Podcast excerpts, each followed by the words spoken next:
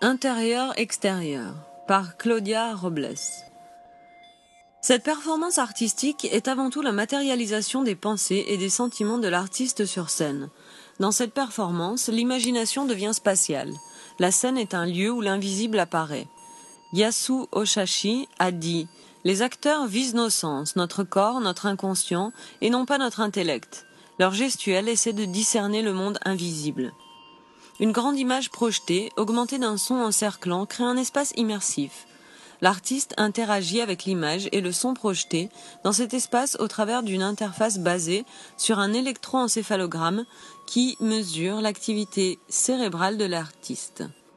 Ces valeurs mesurées sont fournies à un ordinateur qui s'en sert pour composer de nouvelles images et de nouveaux sons.